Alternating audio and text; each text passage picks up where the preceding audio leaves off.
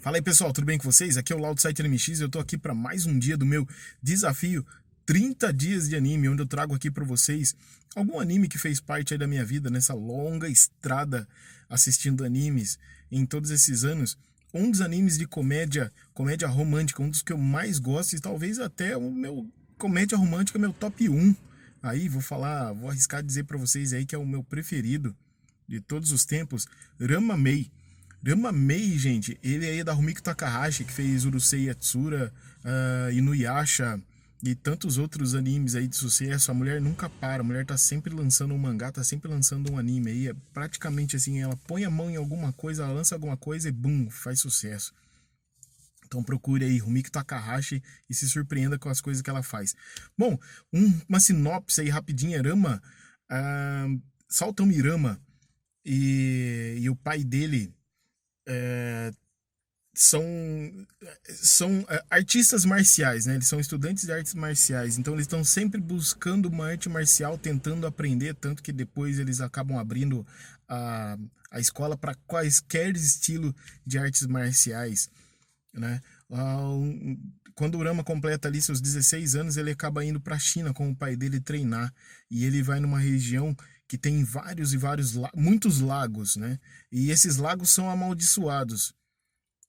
Uh, ah, Para você ter uma ideia da, do tipo de maldição desses lagos, uh, há mil anos, por exemplo, há mil anos, uh, alguém nesse lago morreu afogado.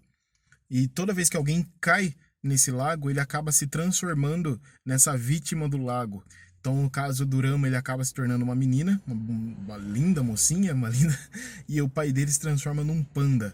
É, é meio esquisito essa relação, mas a região dos Mil Lagos, que acaba depois apresentando outros personagens também que acabam caindo nesse lago, é, cada um com uma transformação peculiar, cada um com uma transformação bem diferente, bem interessante para a série que vai surgindo aí de acordo.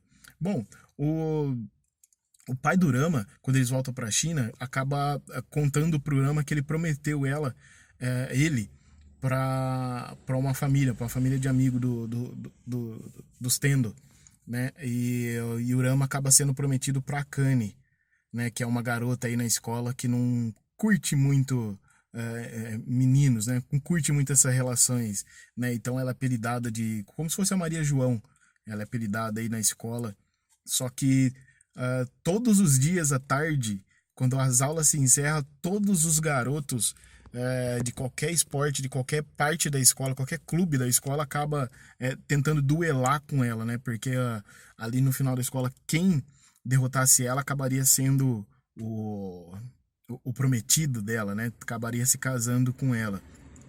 E, e Urama, nesse meio tudo, quer acabar com essa promessa, ele quer acabar com a maldição e aí é dentro disso que a história acaba se desenrolando, que a comédia de Rama Meia acaba tendo, ganhando força. Todo episódio aí é, dentro disso, dentro desses 18 primeiros episódios aí, que é uma, uma pequena apresentação para o que viria depois em Rama, porque Rama é, são 18 episódios, depois são mais de 140 episódios de anime na segunda temporada. 140 episódios para ele, ele tentar se desvencilhar dessa maldição, ele tentar se livrar desse casamento aí que o pai dele arrumou para ele.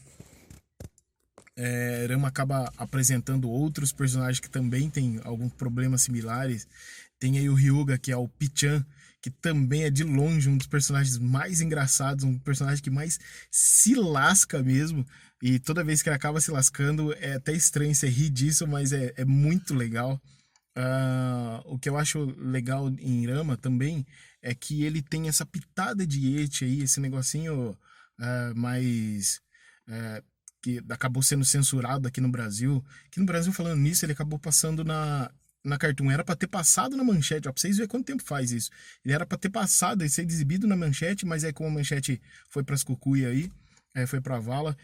Uh, foi exibido aí na, na Cartoon Network, uns horários bem.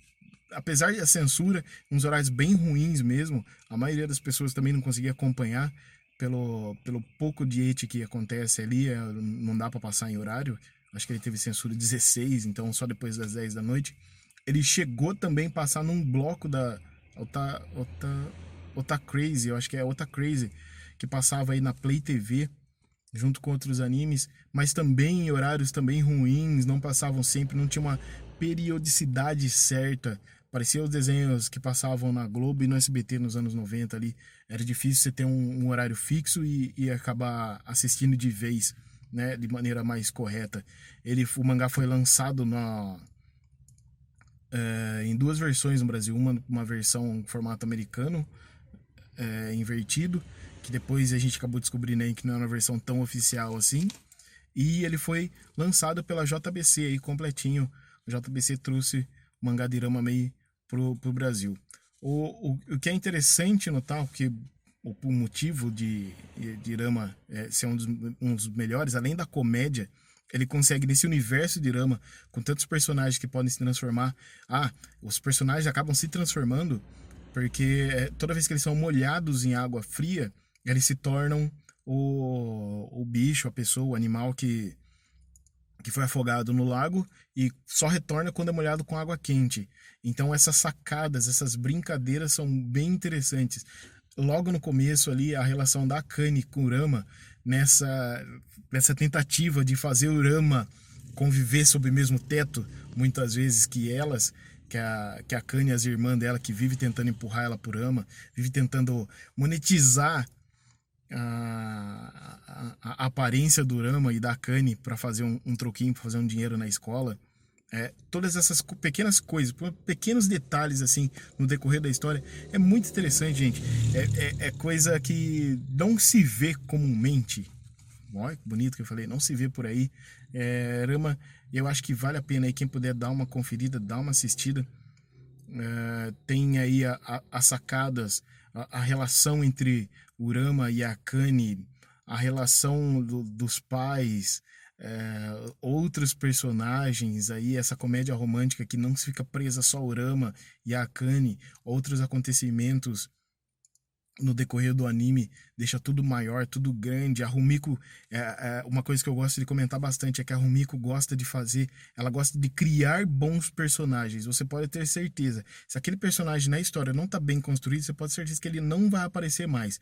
Mas quando você percebe que ela cria um personagem carismático, um personagem com background aí, com uma história bem bacana, ele vai aparecer em outros momentos importantes pro personagem principal ou para os outros também, certo?